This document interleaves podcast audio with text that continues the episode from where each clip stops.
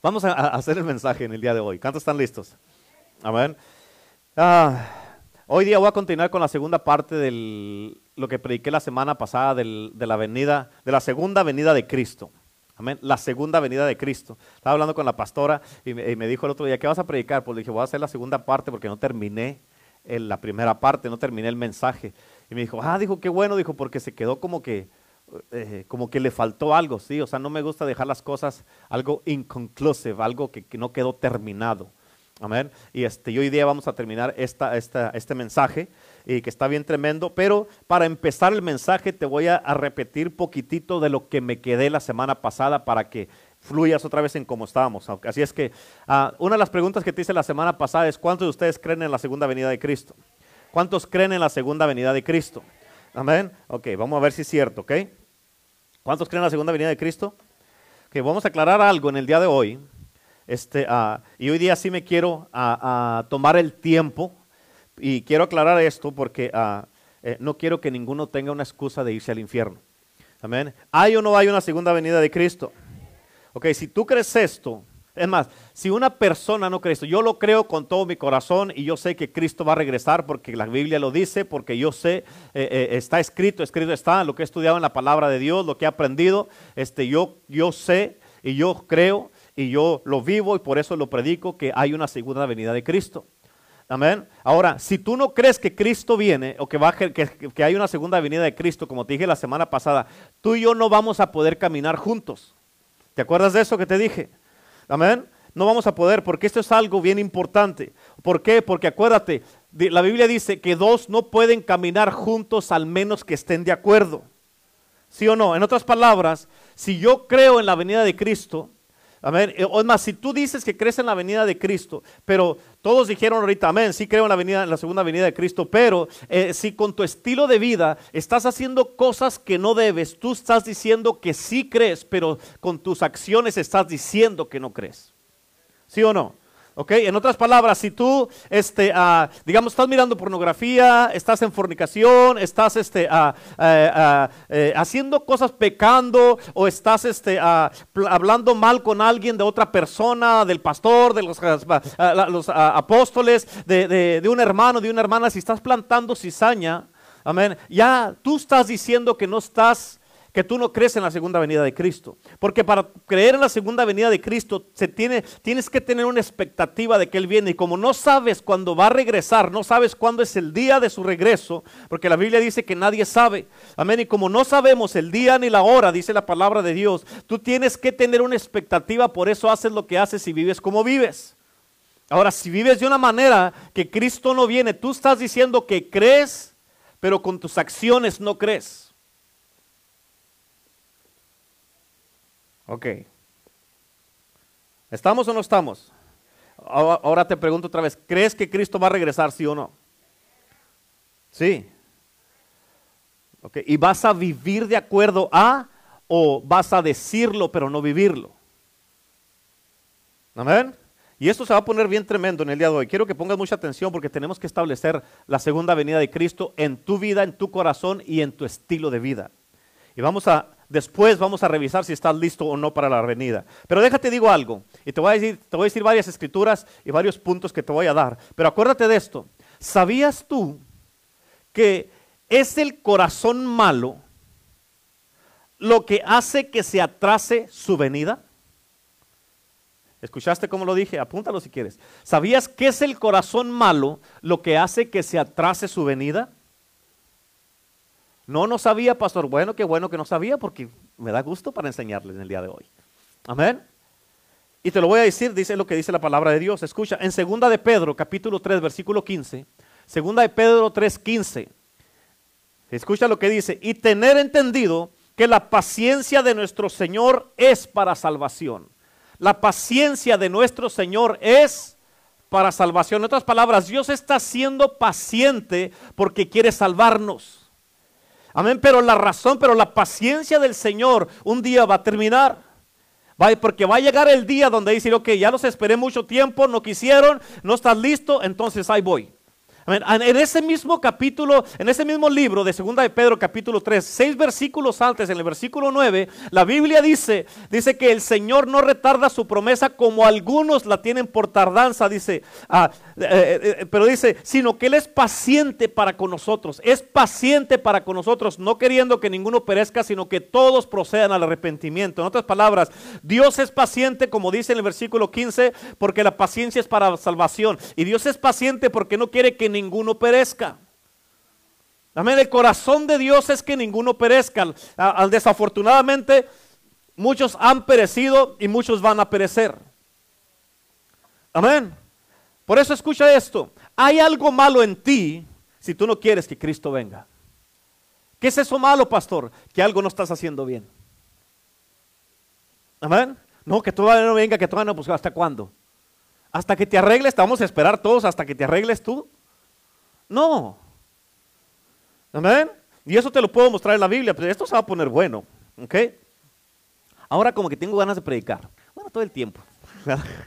pero primeramente, ya sabemos que Él vino la primera vez, ¿sí o no? Pero ahora tenemos que mirar la segunda venida de Cristo. Y quiero que escuchen lo que dije. No dije el rapto. Dije la segunda venida de Cristo. ¿Ok? Hay cosas que, hay veces que la gente como otros los empiezan a decir o se hace una doctrina empiezan a decir palabras, pero muchas veces no entienden el significado de las palabras. Y hoy te lo voy a explicar. Acuérdate, no dije rapto, dije, dije que Él viene, dije la segunda venida de Cristo. Y tienes que entender esto. La Biblia dice que cada uno debe de saber, amén, lo que es logos y lo que es rema. ¿Ok? Y déjate doy un balance para que entienda la escritura. ¿Sabías que hay tiempos en la palabra de Dios donde la palabra ah, logos y rema se usan intercambiablemente? Acuérdate, hoy día, Señor, te pido que abra su entendimiento para que comprendan las escrituras, comprendan tu palabra y dales revelación, Señor. Hable su entendimiento para que puedan tener la revelación de tu palabra en el nombre de Jesús. ¿Ok? Fíjate, y porque la palabra logos y rema muchas veces se usan intercambiablemente, quiere decir que hay variables. Escucha. Porque vamos a entrar en algo bien tremendo en el día de hoy. La palabra rapto. Por eso te dije que no dije la, que rapto, dije la segunda venida de Cristo. Uno de los significados y la raíz, escucha, la raíz de donde viene la palabra rapto es, significa, es la palabra violar. ¿Ok? Uno de los significados de la palabra rapto es violar. Y quiere decir tomar algo por la fuerza. Ahora, en el lenguaje latín es la palabra raptios. Y en el, en el griego significa captar sin que te des cuenta. O sea, por eso cuando Cristo venga, por eso no es el rapto. ¿Por qué? Porque cuando Cristo venga, Él no va a venir a llevarte a la fuerza. ¿Sí me entienden? E, Él no va a venir a violar tu voluntad o hacerte a fuerzas ir al cielo. Amén. Él, no te va a forzar, Él viene solamente por los que lo aceptamos en nuestro corazón como nuestro Señor y único Salvador. Él viene por los que estamos viviendo una vida que lo está esperando a Él. Amén. Porque si tú no lo estás esperando a Él, Él no viene por ti y punto. y tu estilo de vida está diciendo si lo estás esperando o no lo estás esperando como vives tú. Es más, nadie te tiene que ver, pero como tú vives o como piensas, está diciendo tu vida, con tu propia vida, tú estás declarando y estás profetizando y estás diciendo, yo si crees o no crees en la segunda venida de Cristo. Amén. En cómo vivas, como hagas, todo lo que tú hagas está diciendo si tú crees en la segunda venida de Cristo o no.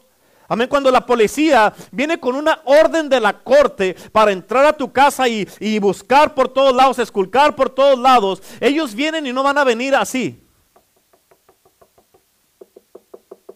¿Nos dejan entrar, por favor? No. Cuando ya vienen con una orden de la corte, ellos llegan y tumban la puerta y se meten a su casa y van a buscar todo lo que quieran. Y eso es lo que, eso es lo que significa la palabra rapto, tomar por la fuerza.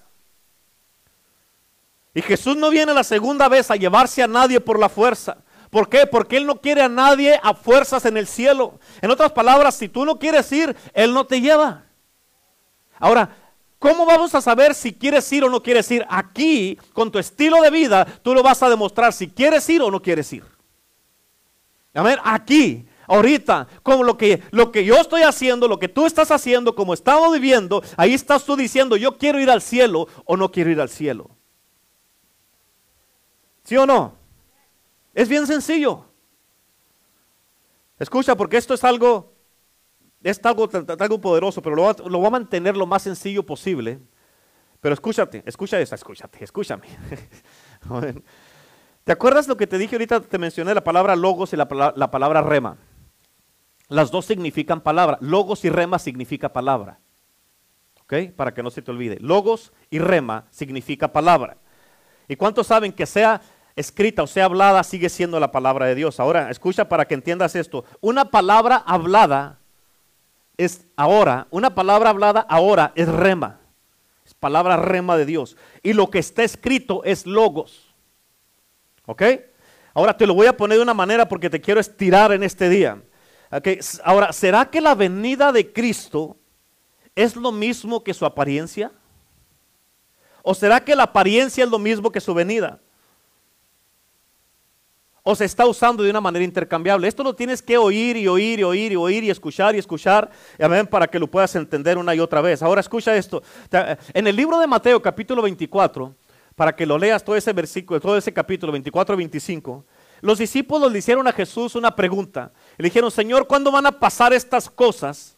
Y le dijeron, eh, eh, ¿cuándo va a ser tu venida? Y al final del versículo le dijeron, y el fin del mundo. Pero escucha, te tienes que entender esto. Le dijeron, ¿cuándo van a pasar estas cosas? Cuando estaban diciendo estas cosas, estaban hablando del templo y la destrucción del templo. Amén. Y lo próximo que él les dijo, amén, tocante a su venida, dijo, solamente hay una señal. Y escucha, porque esa señal no es lo que te dicen en la televisión, amén, no es lo que te dicen en el, en el Facebook, en el Twitter, en las redes sociales. Amén, tienes que leerlo en la Biblia para que lo sepas. Amén. ¿Cuál es la señal? No las señales, la señal. Amén. La señal de su venida.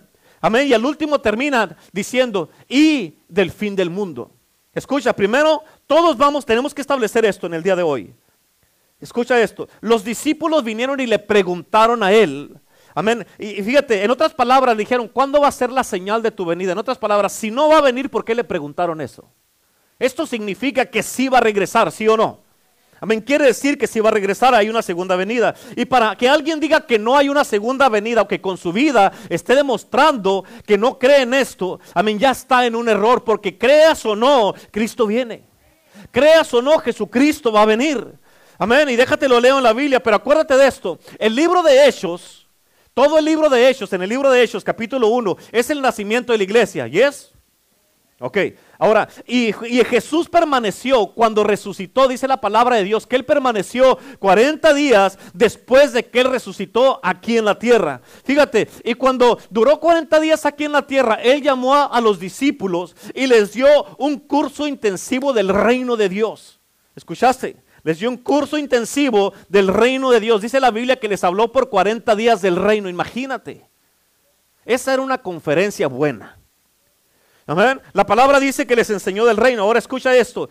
Cuando estaban ahí Jesús con ellos en el último día del, retiro, cuando, cuando el Señor los llamó a este retiro, en el momento que Jesús fue levantado de allí de con ellos, que ascendió al cielo, en Hechos 1.11 se les aparecieron unos ángeles, Hechos 1.11, y dice la Biblia, los cuales les dijeron, varones galileos, ¿por qué estáis mirando al cielo? Este mismo Jesús, este mismo Jesús que ha sido tomado de vosotros, así vendrá como le habéis visto ir al cielo. Escucha, porque Él aún no ha regresado. Todavía no ha regresado. Ahora escúchame, hace dos mil años el nacimiento del Hijo de Dios en el vientre de una virgen. Tienes que entender esto. El nacimiento del Hijo de Dios en el vientre de una virgen fue el acto más profético que haya pasado del reino de Dios. Escucha esto, ¿por qué? Porque la primer señal del reino es de que una mujer iba a concebir. Amén. Esa fue la primera señal. En otras palabras, escucha esto. A una mujer se le dio la primera señal del reino. Amén. A una mujer se le dio la primera señal del reino. Cuando Jesucristo resucitó, fue a una mujer a quien Jesucristo le dio primero la gran comisión. Ve, dile a tus hermanos que he resucitado.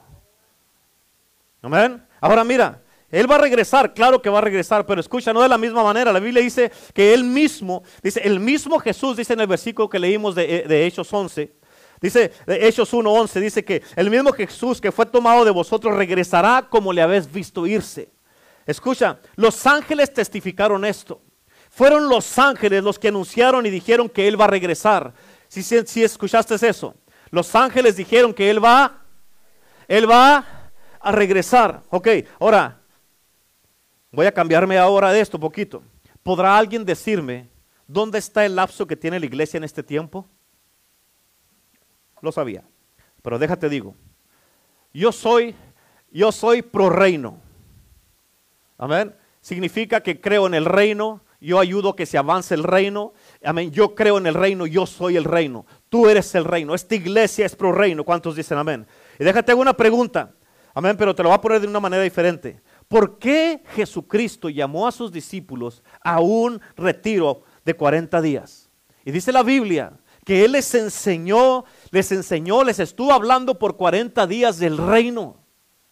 Amén. Y déjate lo explico porque te estoy llevando a una verdad bien importante. Porque si vamos a hablar la verdad, la palabra rapto no encaja, no cabe o va contraria en la enseñanza del reino. ¿Por qué, pastor? ¿Quiere saber por qué? Ok, ahí le va. Amén. ¿Por qué? Porque en el reino de Dios tú y yo tenemos autoridad. ¿Escuchaste? En el reino de Dios tú y yo tenemos autoridad. Amén. En otras palabras, no puedes estar en el reino y que se te quite tu autoridad y ser tomado a la fuerza para ser raptado. Amén. La palabra rapto, como te dije la semana pasada, el domingo pasado, es una teoría que tiene un poco más de 200 años que se inventó allá en, en Inglaterra. Pero escucha esto, la venida de Cristo no es una teoría. ¿Por qué? Porque está en el libro. ¿Por qué? Porque está en la Biblia. ¿Por qué? Porque es palabra de Dios. ¿Sabes qué significa esto? Que nosotros tenemos autoridad sobre todo principado y potestad. Amén, sobre toda maldad espiritual. ¿Por qué? Porque nosotros, tú y yo, la iglesia de Cristo, la iglesia verdadera de Cristo, somos el reino de Dios y tenemos autoridad sobre toda obra del diablo. Amén. Y en todo lugar donde vayamos, tú y yo tenemos que echar fuera al diablo. Tú tienes, como ahí estaba diciendo la pastora, tienes que creértela. Amén, donde tienes que creértela que donde tú vas, va todo el reino de Dios contigo. Amén, si Cristo Jesús, si Dios, el creador del cielo y de la tierra, vive adentro de ti, ¿quién crees que eres tú? Think about that. Amén. ¿Quién crees que eres tú? ¿Qué crees? ¿Cuáles son las cosas que tú crees que puedes hacer? ¿Qué puedes lograr? ¿Qué puedes crear si el creador del mundo, del universo, vive adentro de ti? En otras palabras, donde llegas, donde llegue yo a un lugar, yo llego y todo el reino llega conmigo. Y establezco allí la presencia de Dios, establezco el reino de los cielos. En otras palabras, llego a un lugar en that place belongs to me. Ese lugar es mío. ¿Por qué? Porque yo establezco el reino de Dios y Dios es el dueño de todo y Él me lo dio todo. Amén. Así tienes que mirarlo de esa manera. ¿Me estás entendiendo? Lo tenemos que echar fuera al enemigo, ¿sabe? Y si esto significa que donde quiera que vaya a la iglesia, o sea, donde quiera que vayas tú y que vaya yo, si te la crees y caminas con eso en mente, no de que, ah, pues a ver, voy a ver, a ver qué pasa. Que estás ahí, llegas a un lugar y, pues no pasó nada, pues porque no te la crees porque no te la crees. Tú llegas a un lugar y donde quiere que llegues, donde quiera que llegues, el diablo no se puede quedar ahí. ¿Por qué? Porque tú has llegado, porque tú traes el reino de Dios a ti. En otras palabras, tú no tienes que correr de él. Amén, no, tienes que echarlo fuera donde quiera que llegues. Vas a un lugar, vas a una casa, vas a un negocio, en tu trabajo, en lo que sea. Llegas a un lugar y no importa que esté infestada de, de pecadores, que esté infestada de lo que sea. Tú llegas ahí y se establece el reino. Hay orden. ¿Por qué? Porque llegaste tú, sí. Y tú te crees mucho y caminas con la cara alta. Que te digan, ah, tú andas caminando como garzopeta, pero tengo el reino. Amén. Es la verdad, así tiene que ser. Se la tiene que creer. Hola de creídos, my God in heaven. Amén. ¿Sí me están entendiendo lo que le estoy diciendo? Así es que en otras palabras, por eso en la, la palabra rapto sabes que no encaja en el reino de Dios. ¿Cuántos quieren ser raptados? Levanta la mano. Quiere decir que sí entendieron. Ay, ay, ay. Gloria a Dios. Vamos bien entonces. Ok, ahora, escucha. La brújula, ¿cuántos saben lo que es una brújula? ¿Sí saben? La brújula moral de la iglesia es su venida. La brújula moral de la iglesia es su venida. En otras palabras, si tú no crees que Cristo viene, vas a vivir este, ah, perdidamente, vas a vivir despiadadamente, vas a, vivir una vida ah, ah, eh, eh, en pecado, vas a vivir. ¿Por qué? Porque tú no crees que Él viene. Y como no crees que Él viene, no tienes una brújula que te establezca, que te dé un balance. ¿Sí o no? ¿Me estás entendiendo? Así es que la brújula moral del cristiano, de la iglesia, es la venida de Cristo. Jesús dijo en Mateo 24, versículo 4, y es lo primero que tienes que, eh, que hacer tú. Él dijo, no dejes que ningún hombre te engañe. Ahora, Pablo no estaba ahí cuando Jesucristo dijo estas palabras, pero Pablo dijo lo mismo en segunda de Tesalonicenses 2, versículo 3. Segunda de Tesalonicenses 2, versículo 3. Pablo dijo, nadie os engañe en ninguna manera. Fíjate, hay muchas maneras, ¿sí o no? Hay muchas maneras, dije, ¿sí o no? Sí, en inglés dice, dice, let no one deceive you by any means. Ahora, hay muchos means. Hay muchas maneras. Está la media, el radio, la televisión, la internet, el YouTube, Facebook, todas las redes sociales, todo eso. ¿Y sabes cómo es la gente engañada? Como en la televisión, en la televisión te ponen solamente lo que ellos quieren que tú veas. Amén. Pero no te presentan la verdad. Yo estaba estudiando los noticieros y la verdad que lo que es el noticiero, lo que es el, ah, eh, ah, el, YouTube, lo que es ah, eh, eh, el Facebook. En el Facebook me meto, pongo el, la, la, publicación de, la, de lo que voy a predicar y me salgo. ¿Por qué? Porque si te pones a pensar, pura gente, puro mentirero, para empezar. Amén. Y puras cosas que la gente que ponen a, cosas ahí, que no, que tú eres esto, que tú eres aquello, que tú eres, y no se lo creen. Ni ellos mismos se lo creen. Amén. En el, en el YouTube uh, pues, hay un montón de cosas. No, es que acá dijeron esto, que va a pasar esto, que va a pasar aquí, va a pasar acá. Y que acá dijeron esto, que va a pasar esto, va a pasar aquello, va a pasar acá. Y gente, ah, un montón de gente que profetizaron que, que Donald Trump iba a ser el, presidente que iba a seguir otros cuatro años. ¿Dónde está? Amén. Y por eso, escucha, Tienes que entender, lo miramos la semana pasada acerca de los falsos profetas. Y por eso tú tienes que entender esto. Tienes que entender esto. Esté quien esté de presidente, nuestra responsabilidad como iglesia es orar por las autoridades. Amén. Si tú no estuviste orando por las autoridades que estuvieron en la presidencia pasada, tenías un problema. Amén. No nomás vas a orar por los que sí te caen bien y los que no te caen bien no vas a orar.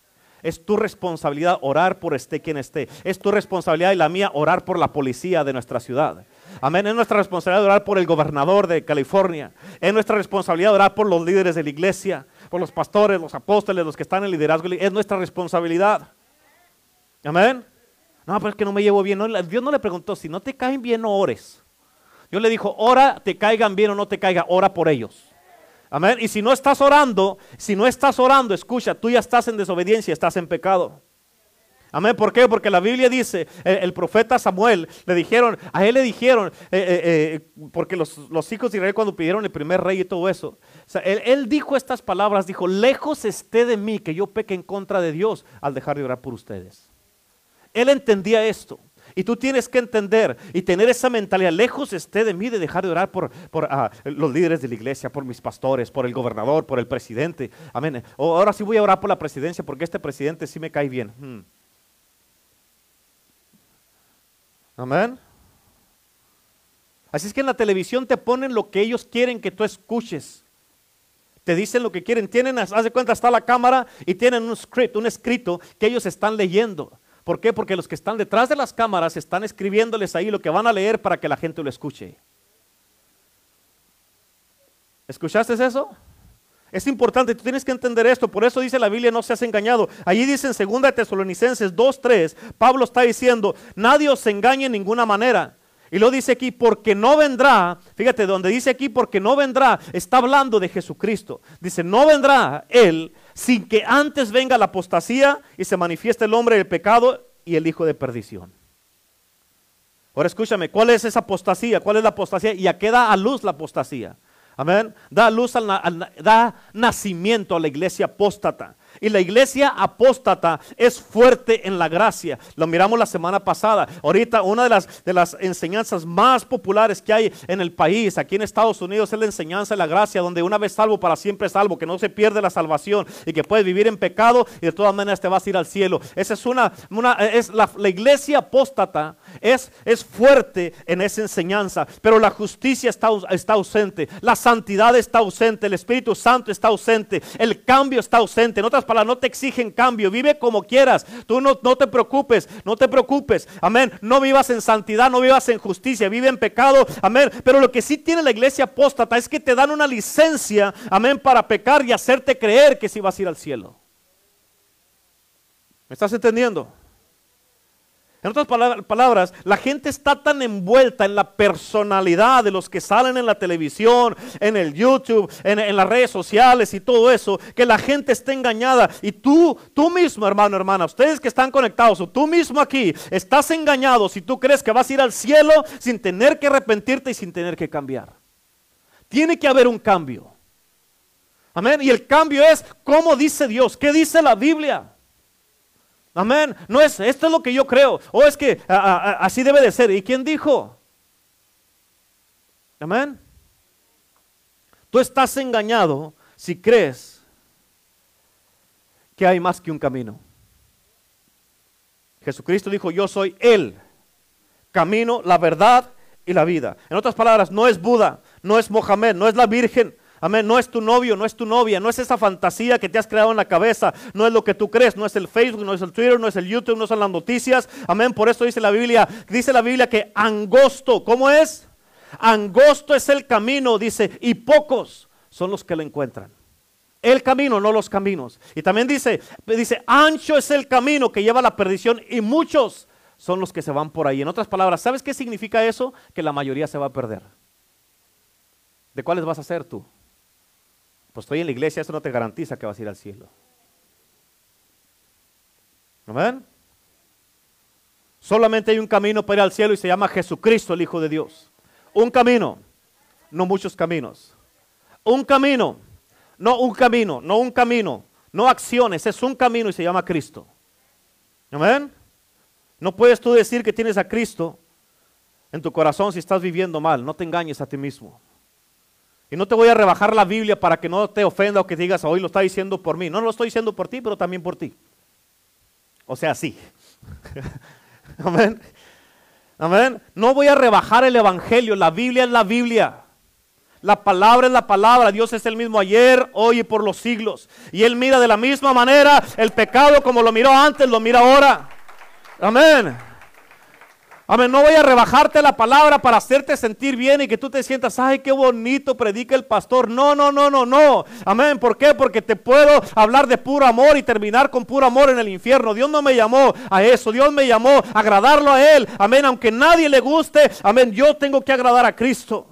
Por eso el infierno es real y punto. Pero la sangre de Cristo sigue siendo real, está viva. La sangre de Cristo es real. La sangre de Cristo Jesús es real y no ha perdido su poder. Escucha, te lo tengo que decir de esta manera y no hay otra manera en que te lo diga. ¿Es vida o es muerte? ¿Es cielo o es infierno? ¿Es bueno o es malo? ¿Es verdadero o es falso? ¿Estás salvo o estás perdido? ¿Estás con Cristo o estás con el diablo? Tú decides. Es punto. Amén. Tú decides. Y eso es lo que, lo que florece aún en la televisión cristiana, esa enseñanza de la gracia. Pero si tú no te tienes que arrepentir, capta esto por favor. Si tú no te tienes que arrepentir, entonces te hago una pregunta. Si no te tienes que arrepentir, entonces ¿cómo, cómo es que existe un diablo? Si no te tienes que arrepentir, ¿cómo es que, cómo es que existe un diablo? ¿Y eso qué tiene que ver conmigo? Vamos a ver. ¿Cómo es que él se convirtió en diablo? Porque no se arrepintió. Amén. ¿Cómo es que se convirtió en diablo? En W. Bien W, ya casi me salía. ¿Cómo es que se convirtió en diablo? Amén, porque no quiso cambiar. Porque se rebeló. Porque quiso hacerse igual que Dios. Amén. Porque él no era eso antes, era un ángel. ¿Qué hizo que un ángel se convirtiera en un diablo? Si él era santo. Él estaba en la presencia de Dios. Él cuidaba la gloria de Dios. Estaba, él estaba en la mera gloria de Dios. Es más, te puedo decir que él experimentó más la gloria en su, así, así, tocable, más que lo que nosotros le hemos experimentado. Pero ¿qué es lo que convirtió a esto en un diablo? Amén. ¿En qué? Por eso tú tienes que entender y tener mucho cuidado. ¿Qué te puede convertir a ti en lo que no eres ahorita?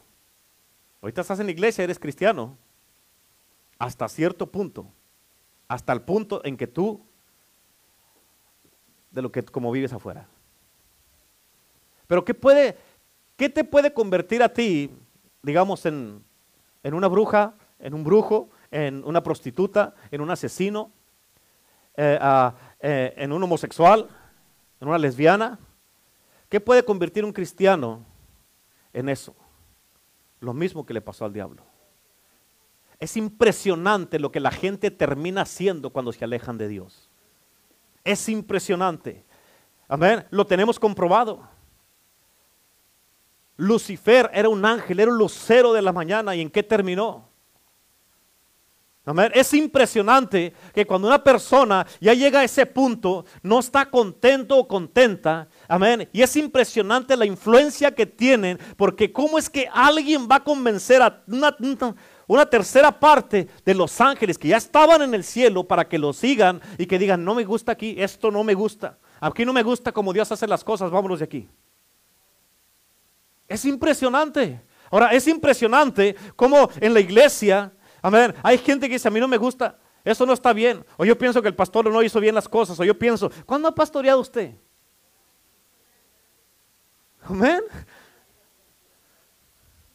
La última vez que yo revisé, Dios me dijo que iba a ser el pastor. Amén.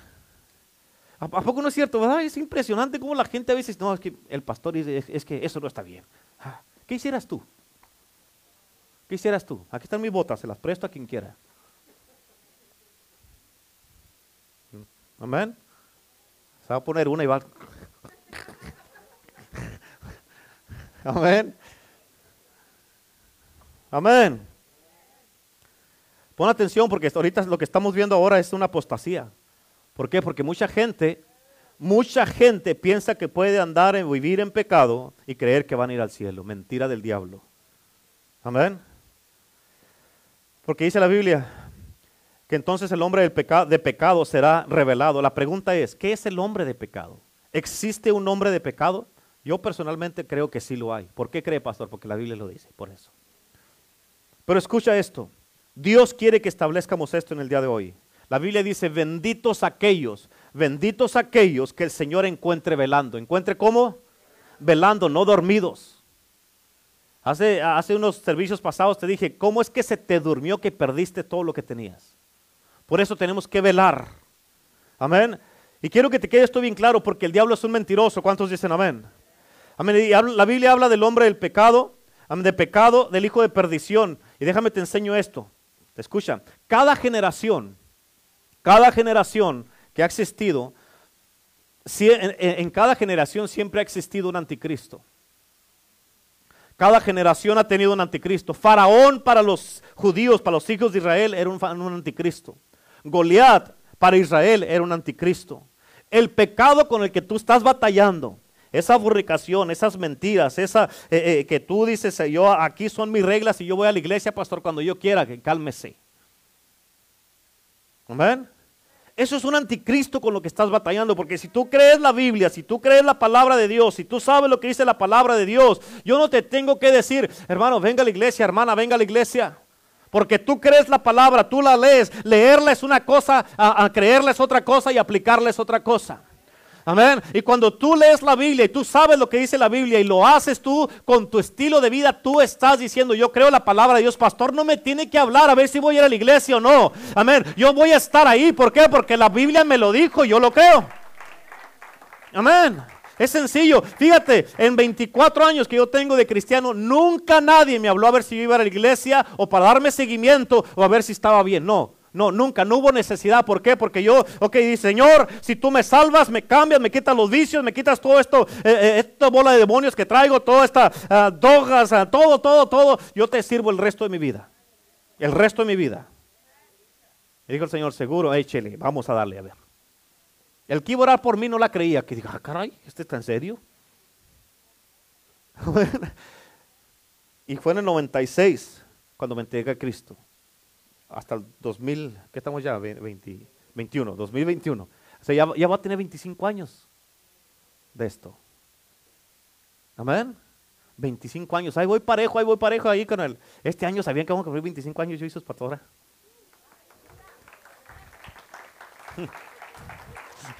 Amén. 25 años de casados. Mucho aguante de la pastora.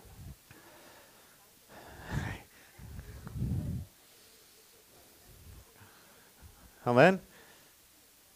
Así es que eso con lo que tú estás batallando, porque hay gente que dice, no, no, es que yo tengo un temperamento que exploto y cuando tú quieres controlar a la gente con tu carácter, tu temperamento, tus enojos o tus chivatas, estás controlando a alguien y eso es un anticristo que está controlando y manipulando, pero no es el Espíritu de Dios. Amén. Y si tú no cambias, si no cambias, si no cambias, es que ya estás de acuerdo con ese espíritu. Y cuando estás de acuerdo con ese espíritu, quiere decir que ya tienes intimidad con ese espíritu porque ya se pusieron de acuerdo. ¿Verdad? Amén. Oh, pues. Amén. Ahorita te voy a explicar eso más, más profundito. Ahora, de la manera que sabemos, escucha, hablando de que Goliat era un anticristo para los judíos, es que en cada ejército todo el ejército, desde que de un principio hasta ahorita, cada soldado tiene un número, tienen una placa. ¿Ok? Y el número de Goliat, escucha porque yo estudié esto para poderlo enseñar. El número de Goliat era el número 6. Y la Biblia dice que tenía seis dedos en las manos y seis dedos en los pies. Era el número 6, seis dedos en las manos y seis, seis en los pies. O quiere decir 6, 6 y 6.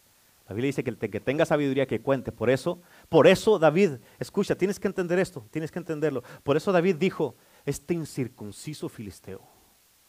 ¿Por qué? Porque estaba refiriéndose al anticristo. y nota esto, Moisés no se rindió al anticristo faraón. David no se rindió al anticristo Goliat. Amén. Y ahora, ¿cómo crees tú que Jesucristo, nuestro Señor y Salvador, se va a rendir al anticristo? No. De la misma manera, tú tampoco puedes rendirte al anticristo, a ese pecado que te anda sediando todos los días. Pablo dijo, oh, ah, ah, eh, dijo, ¿cómo dijo? ¿Cómo dijo Pablo? ¿No se acuerdan? Pablo dijo, oh, dijo, ¿a quién me librará de este cuerpo del pecado? ¿Quién me librará? Sí, algo así. Ah, pero así lo dice la Biblia en el libro de Gálatas. A ¿quién me librará de este cuerpo del pecado? En otras palabras, hay algo que te está sediando todos los días, te está sediando. Como león rugiente anda buscando a quien devorar y muchos, en cuanto algo no les gusta, pum, ahí está. Y caen y caen y caen y siguen cayendo. Y yo sé que tú crees que el anticristo es poderoso y que puede hacer cualquier cosa, pero ¿qué de tu Dios el que creó los cielos y la tierra? ¿Qué de tu Dios que es el mismo ayer, hoy y por los siglos? ¿Qué de tu Dios que es, no es poderoso, es todopoderoso? Amén. ¿Crees tú que él se va a rendir al anticristo? No, de hecho ya lo venció. Ya está vencido. Y escucha, te voy a hacer esta pregunta. Si tú te das cuenta que te estás durmiendo espiritualmente, o algunos ya se durmieron espiritualmente, por eso han perdido cosas. Me gusta cuando no dicen amén, quiere decir que... amén. Amén. Gloria a Dios. Yo me digo amén solo. Amén, pastor. Échele, échele. Cuando una persona empieza a dormirse espiritualmente, empieza a descuidarse. Empieza a descuidar diferentes áreas de su vida y a no tener cuidado. Y en la Biblia la palabra descuidar casi no se usa. Pero la Biblia dice, una de las veces que se usa, dice, es Pablo diciéndole a Timoteo, no descuides el don que se te fue dado mediante la imposición de manos. Amén. No dejes de congregarte. Una versión dice, no descuides tu vida en la iglesia. No dejes de, no lo dejes de congregar, no dejes de estar en la casa de Dios. Amén. No dejes de hacerlo. Ahora, cuando tú lees esta escritura en Hebreos 10:25, donde dice, no dejando de congregarnos como algunos tienen por costumbre, ¿qué piensas tú de eso? Nada porque no lo has hecho.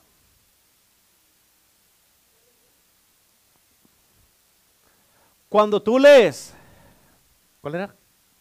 Hebreos 10, 25. Amén. Donde dice, no dejando congregarlos como algunos tienen por costumbre. ¿Qué piensas de eso?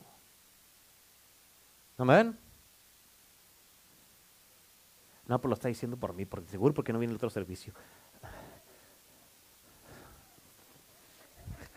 Amén. ¿Qué piensas de eso? Tus acciones dicen lo que piensas de eso. ¿Sí o no? O en otras palabras, conoces la palabra. Como dije la semana pasada, ahorita en estos tiempos estamos viviendo en una era, en una etapa donde la gente tolera la palabra. Predíqueme todo lo que quiera, pastor, pero que lo haga es otra cosa. Toleran la palabra, la escuchan, me miran feo, no les gusta lo que les digo, amén, y hacen lo que quieren. amén. ¿Sí o no? Esa está buena. Me salió ahí sin querétaro. Toleran la palabra, la predico, me miran feo cuando no les gusta. Amén. Miro los flechazos que pasan por todos lados. Amén. Y dicen, diga lo que diga, pastor, predique, échele con ganas, hasta amén voy a decir, pero que lo haga es otra cosa. En inglés es neglect, no do not neglect. No descuides. ¿Sabes qué es de lo que tú te das cuenta cuando tú no vienes a congregarte? ¿Cuántos quieren saber? Pues todos, da Porque a veces han fallado.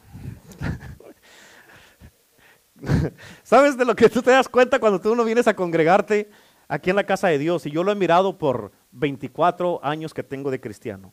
Y es un espíritu que entra en todas las iglesias. Y escucha. Y, no, y no agarre la actitud, ah, pues si entra en todas, pues ya no me siento tan mal, todos están lo mismo. No, no. Porque fíjate, la gente empieza a tener su propia opinión. La gente te empieza a tener las propias maneras de ver las cosas. Amén. ¿Te acuerdas que la semana pasada hablamos de interpretaciones privadas? No, no es lo que tú piensas, es lo que dice la Biblia. No dejes de congregarte, está claro y sencillo, ¿sí o no? En otras palabras, hay servicio, ahí tengo que estar. ¿Por qué tienes que ir a la iglesia? Te va a decir gente. Porque Dios me dijo que tengo que ir a la iglesia. Porque Dios me dijo que me tengo que congregar. Amén. ¿Sí o no? Pero te llegó visita. Si no quiere ir conmigo la visita a la iglesia, que se espere. Ahorita regreso visita. Amén. Pero Dios, tú tienes que enseñarles a ellos que Dios sigue siendo el número uno. Amén. Dios no es el número siete. O es el número de Dios el siete. No, si Dios no es el uno, no es nada. El número 7 es el número de qué? ¿De qué es? El número 7 de qué es? A ver, no saben. No saben. Completion, que ya se hizo todo. Que en siete días hizo Dios todo. Oh, amén. Pero este no es el número de Dios. El número de Dios es el uno. Él debe de ser número uno. Amén. hombre, vamos a regresar al kinder. Amén. así es que no, no es como tú miras las cosas, es como Dios dice las cosas. Escrito está. Amén. No hay interpretaciones privadas. Por eso, ok, no. ¿Por qué no vinieron a la iglesia? Oh, eh, no, no, todo está bien, pero ahí nos vemos al próximo servicio. Ok, si todo está bien, entonces ¿por qué no vino?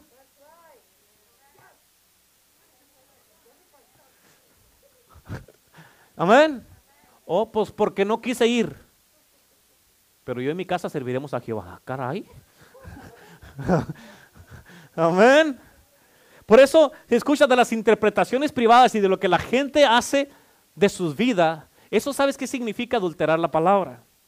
Por eso empiezan a tener, después otro por acá tiene otra opinión, y luego por acá, y luego por acá, y luego por acá, todos con sus propias opiniones. Y allí eso es lo que causa que se empiecen a sembrar las rebeliones y la rebelión sigue creciendo. La rebelión está, escucha, es un espíritu de rebelión que está en el mundo. Está en el gobierno, en la Casa Blanca, en el Capitolio, en el gobierno, con los gobernantes de cada estado. Amén. Está en las familias, en tu propia casa, que los hijos no te hacen caso, se rebelan en contra de ti mismo y está en la iglesia de Cristo. ¿Por qué? Por eso empiezan a pasar las cosas. ¿Por qué? Porque la gente ahorita le dice, hay una, hay una, eh, una escritura, no sé si Renato Teresa viene predicado una vez de una escritura de Deuteronomio, que dice la Biblia de que, hey, que dice, te exijo, te exijo que hagas esto. O sea, como tu líder, como tu pastor, ¿sabes que yo tengo la autoridad de exigirte algo? ¿Sabes? ¿Sí sabías eso? Pues pastor me podrá exigir todo lo que quiera, pero no lo voy a hacer. Imagínate llegar a ese punto donde te tenga que exigir, eh, exigir algo a que lo hagas.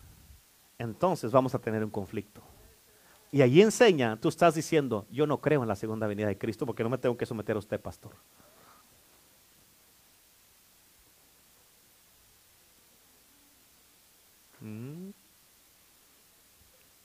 Amén. Les dije que se iba a poner bueno. Yo sé que muchos están diciendo, exija lo que quiera. ¿Quién se cree usted? ¿Quién se cree usted? Who you think you are, este? Amén. Amén. Escucha, solo, acuérdate de esto, nunca se te olvide, solo, solamente cuando una iglesia está unida, junta y congregada. Unida, junta y congregada. ¿Escucharon eso? Solamente cuando una iglesia está unida, junta y congregada. ¿Escucharon? Muchos quieren, no, estamos unidos y estamos junto con ustedes, pero no estamos congregados. Es unida, junta y congregada. Amén. Es cuando el diablo tiene temor. Es cuando el diablo tiene miedo. ¿Sabes por qué? Porque Él no puede existir donde la gente se une y hay unidad y estamos congregados todos. Amén. ¿Por qué? Porque su meta es dividir y destruir. Por eso la Biblia dice, en el libro de Salmo 103, dice la palabra de Dios, mirad cuán bueno y delicioso es habitar los hermanos divididos y peleados. No. Oh, 133, perdón, 133, Salmo 133. Mirad cuán bueno y delicioso es habitar los hermanos juntos en unidad, en armonía, en un mismo espíritu. Amén. Y en el versículo 3 dice, escucha lo que dice, porque ahí envía bendición y vida eterna. En otras palabras, todo lo que tú hagas, si no está en unidad y en, eh, eh, eh, unidad y, unidos y, y, juntos, amén, no va a haber vida ahí. Todo lo que hagas no va a tener fruto. Amén. Y no vas a tener ni a mirar la bendición de Dios, vas a trabajar en vano. Amén. Digamos que de aquí, estas sillas para acá, que digan, oh, vamos a hacer esto, nosotros vamos a hacer un grupo aquí, nosotros vamos a hacer esto, ¿qué les parece? Y pum, pum, pum, y empiezan ahí, pero no nos incluyen a todos acá. Amén. Ya están empezando algo divididos. Amén. Por eso todo lo que hacemos en la iglesia lo tenemos que hacer a nivel iglesia. Amén. A nivel iglesia. ¿Por qué? Y ya el que venga abriéndolo a toda la iglesia va a venir y va a estar unido. Amén. Pero cuando empezamos a hacer algo, digamos, de aquí para allá, ya no nos incluyen a nosotros. Entonces, esos de aquí van a estar, no, que nosotros esto, nosotros aquí, nosotros aquí, nosotros allá y todo eso. Y va a haber gente que va a ir a fuerzas. Y cuando ya empezaron en división, ya no van a mirar la bendición de Dios, ni va a haber vida en eso. ¿Sí o no? Amén. Aleluya. Amén, pastor. Gloria a Dios. Échele.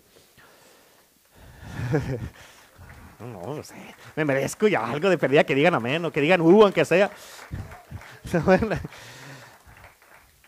Así es que, si tú te has estado cuenta que has empezado a descuidarte y empiezas a decir, amén, yo no tengo que ir a la iglesia, ya fui ayer o ya fue el miércoles o el domingo pasado, una vez a la semana está bien. Si tú dices, ay, que la iglesia está bien, Dios se mueve, Dios está ahí, pero una vez a la semana, con eso lo hacemos. Cuando tú empiezas a descuidar el mandamiento de Dios, no dejando de congregarte, tú estás resbalado. Lo vamos a poner claro y punto y directo y preciso. Cuando empiezas a descuidar el mandamiento de Dios, no dejando de congregados, ya te has resbalado. Amén. Y lo que pasa es que entre más te resbalas, vas a encontrar más y más y más excusas para no hacerlo o venir a la iglesia. Y el, escucha, el peligro de faltar a la iglesia es que pronto no te va a faltar la iglesia. Amén. El peligro de faltar a la iglesia es que pronto no te va a faltar la iglesia. Si quieres hasta en inglés se los digo. Amén. Ahorita traigo ganas de, de ¿cómo se dice? Echar totacha, como dice mi papá. The danger of missing church is that soon you will miss church. Amén. You won't. No vas a extrañar la iglesia. Amén.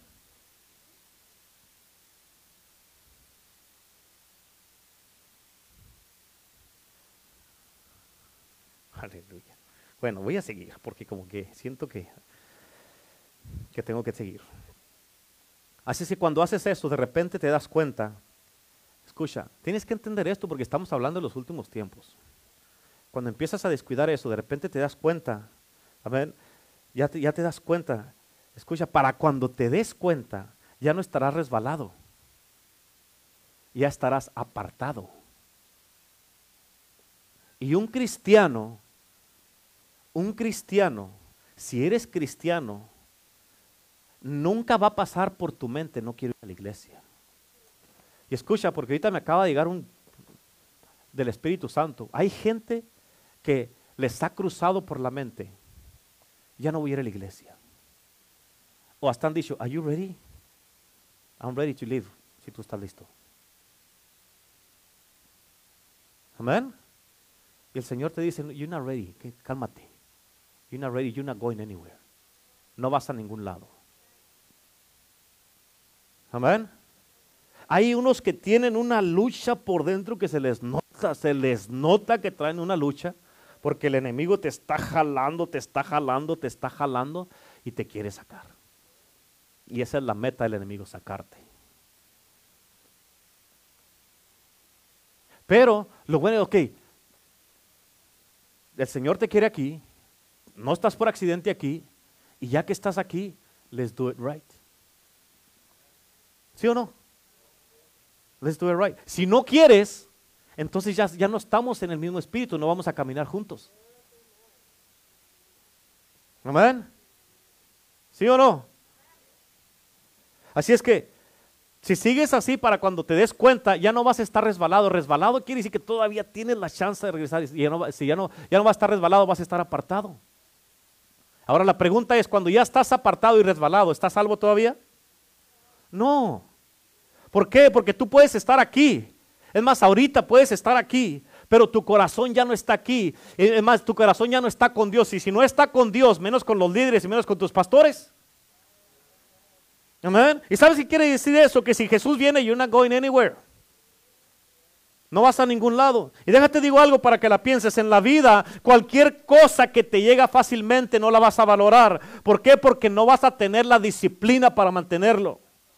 ¿Escuchaste? En la vida, cualquier cosa que te llega fácilmente no lo vas a valorar. ¿Por qué? Porque no vas a tener la disciplina, el carácter y las agallas para mantenerlo. Por eso hay mucha gente que no valora la salvación porque no les costó nada a ellos. Amén le costó a Jesús, a él le costó sangre, sudor, lágrimas, latigazos, que le jalaran la barba, le, le escupidas, humillación, que le pusieran una corona y le pegaran con un palo en la cabeza por ti y por mí, que lo clavaran en la cruz en las manos y los pies, le abrieran el costado, amén, que lo desnudaran enfrente de toda la gente para que tú estés aquí. No, no, no. Como no te costó a ti, si te hubiera costado a ti, amén tú dijeras, ¿cómo puede la gente portarse así si después todo lo que pagué por ellos? Imagínate cómo está Jesús.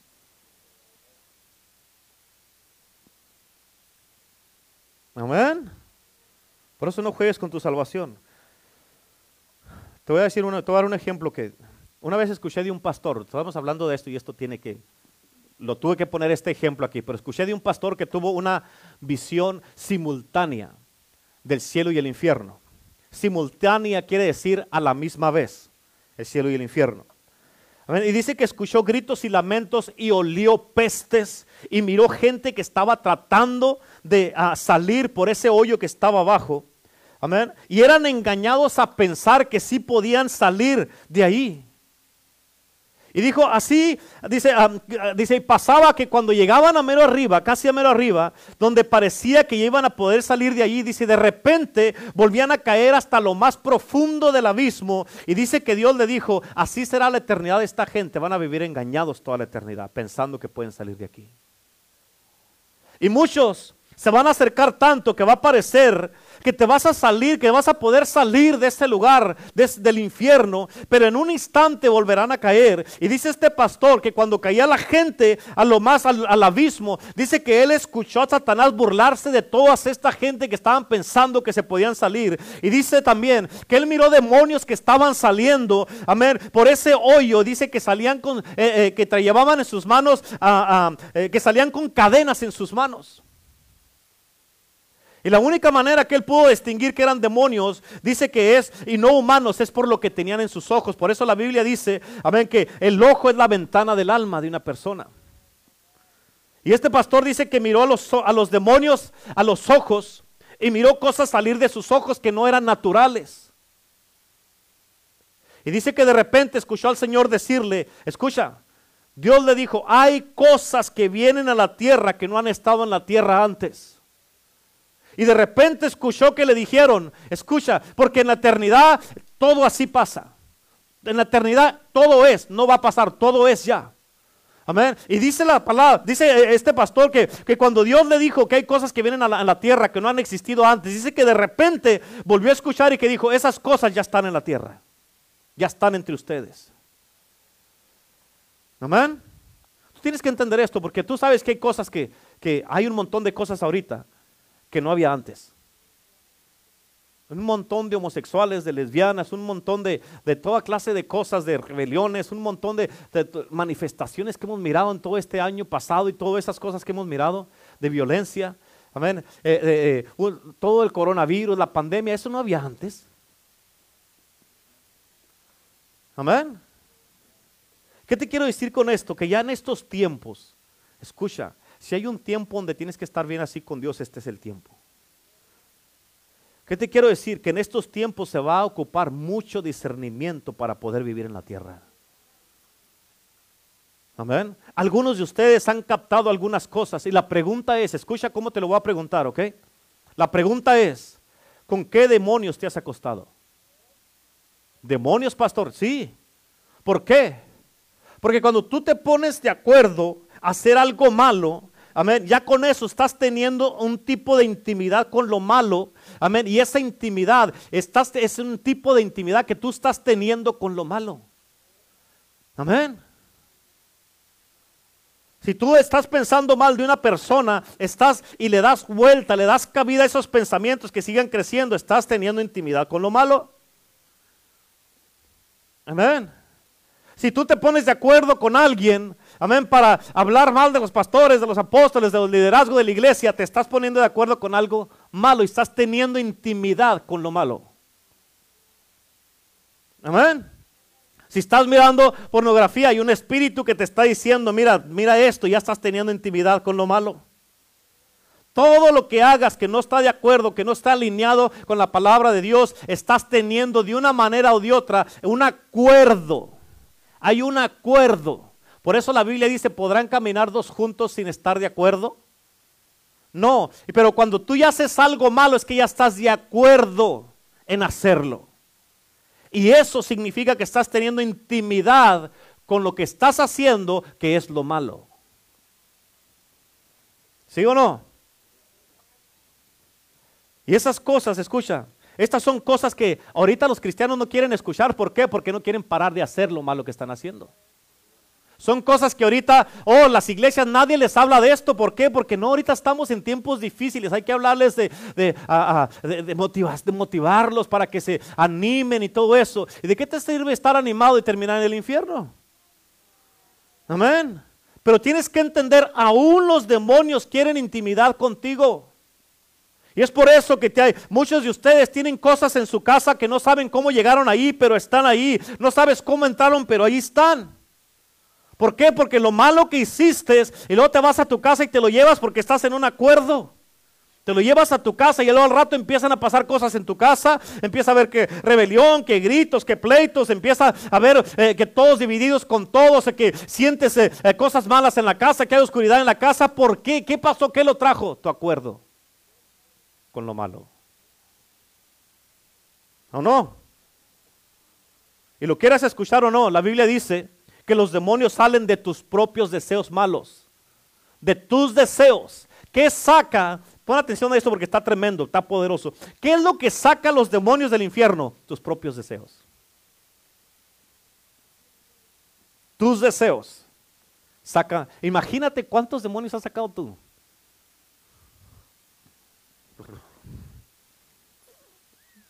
Amén. Tus propios deseos. Cuando no te rehusas a cambiar, estás sacando demonios que te vengan a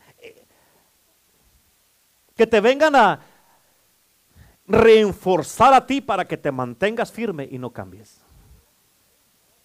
Y esos demonios te van a hacer creer a ti, tú estás correcto, no les hagas caso, ya la traen contigo, no cambies.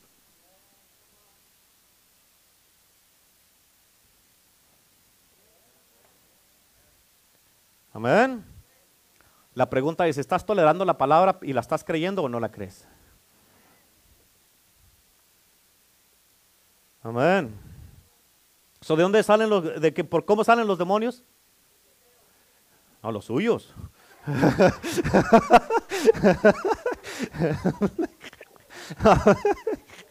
no me la avienten, todos en montoneros, sus deseos, pastor, sus deseos. Ah, mira tú. Amén.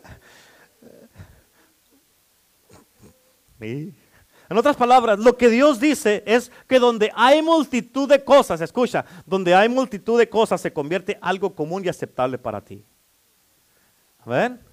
Si hay multitud de pecado, multitud de uh, pornografía, multitud de gritos, multitud de todo lo que haya pleitos, divisiones en la casa, todo lo que haya rebelión en el gobierno, en Estados Unidos, en las iglesias, en los matrimonios, todo eso es algo normal y aceptable para ti.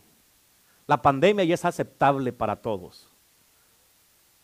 Oh, se está muriendo gente todos los días, pobrecitos, ¿verdad? Pobrecitos, pues ni modo. Y es aceptable ya. Amén. Quedarte en casa para muchos es ah, muy aceptable. Amén. Mirar homosexuales y lesbianas ya es aceptable, porque hay por todos lados.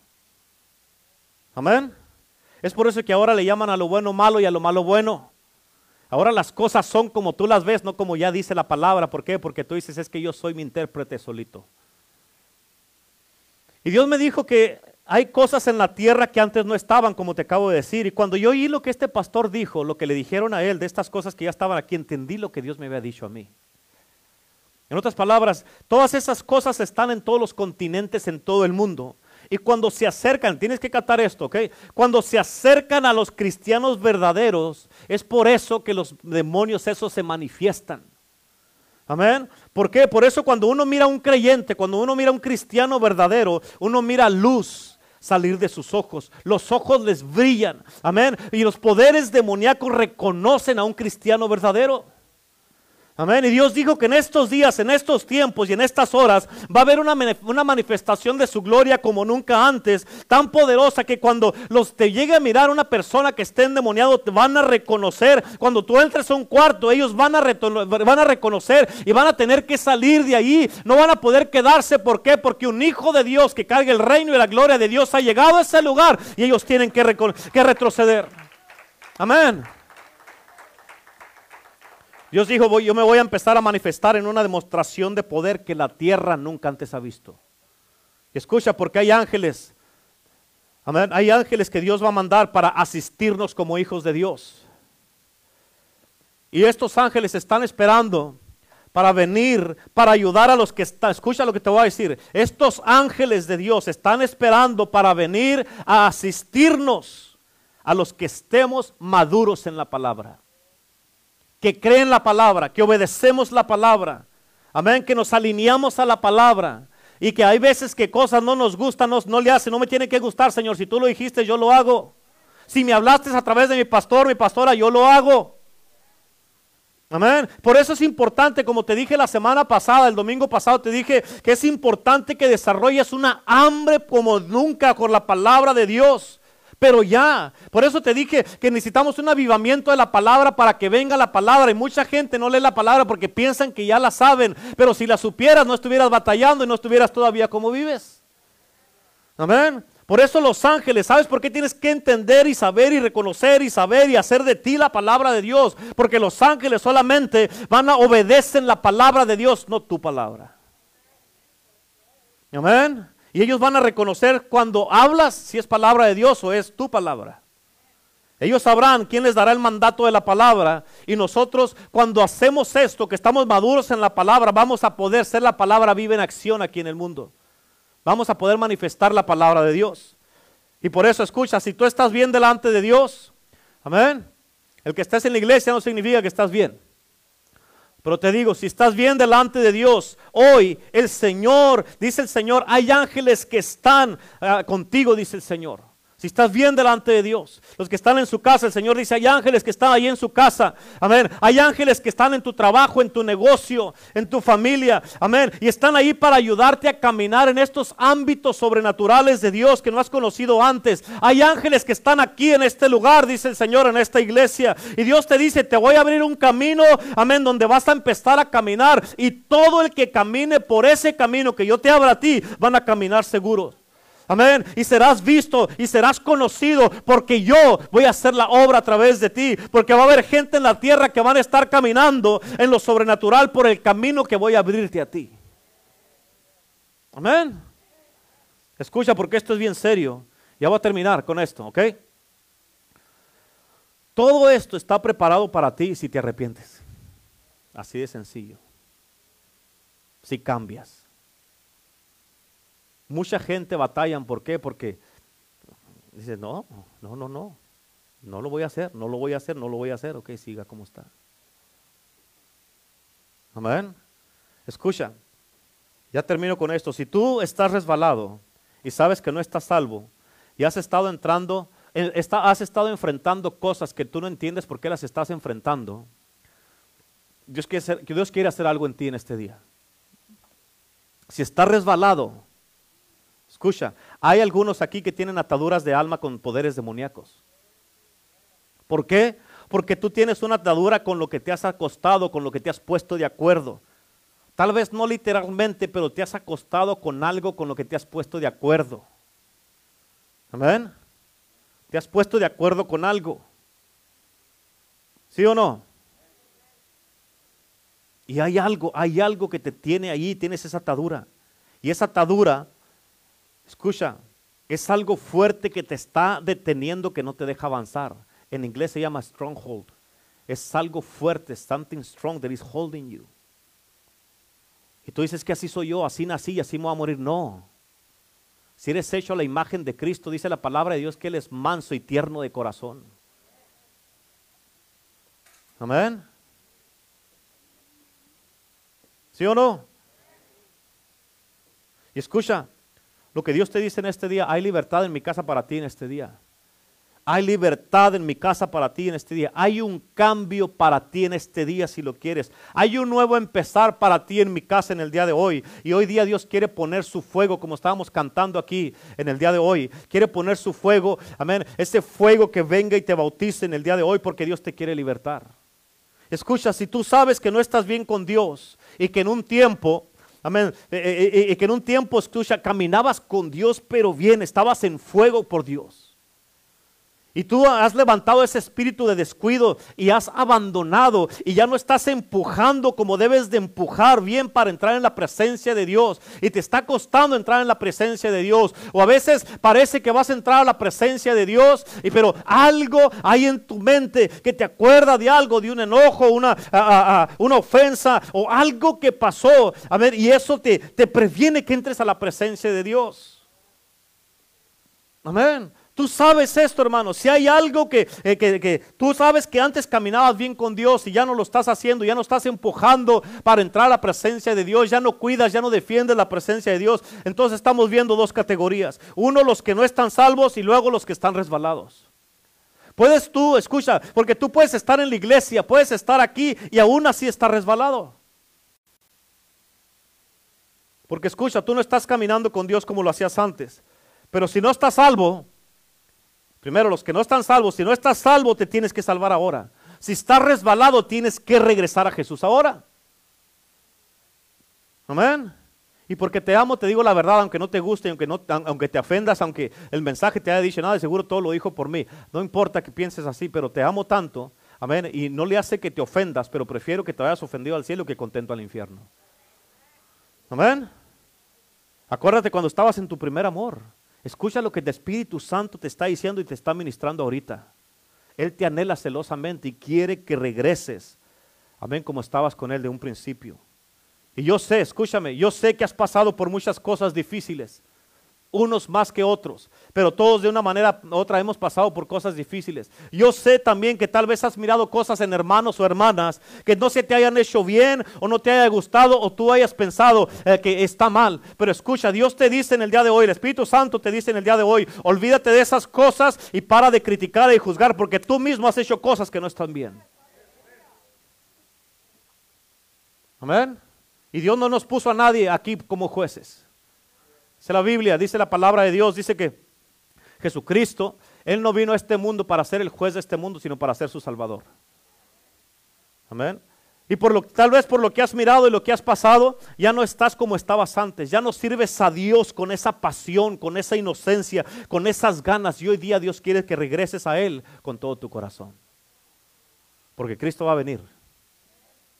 Porque escucha, tú sabes, escúchame, tú sabes que sabes que sabes que sabes que si sigues así en esa condición, en ese enfriamiento o con esas ofensas y no le das campo a Dios para que te cambie, tú sabes que si Jesús viene y te encuentra así, no vas a ir a ningún lado. Te conviene, nos conviene.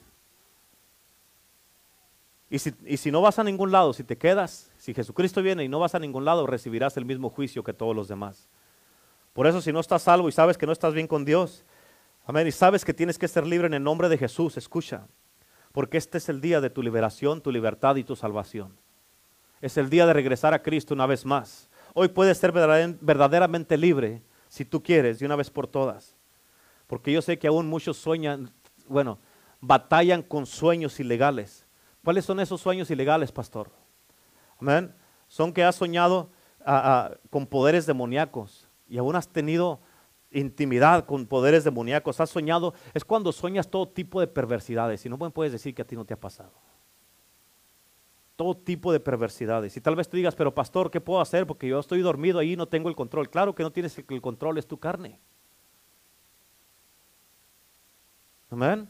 Y sueñas eso. ¿Quieres saber por qué sueñas eso? A veces por lo que haces, por lo que piensas, que le das rienda suelta a la mente, que estás pensando esto de aquí, esto de acá, esto de acá, esto de acá, estás pensando un montón de cosas y haciéndote toda clase de historias ahí en tu propia mente que no debes, y cuando te vas a acostar de ahí se agarra el enemigo.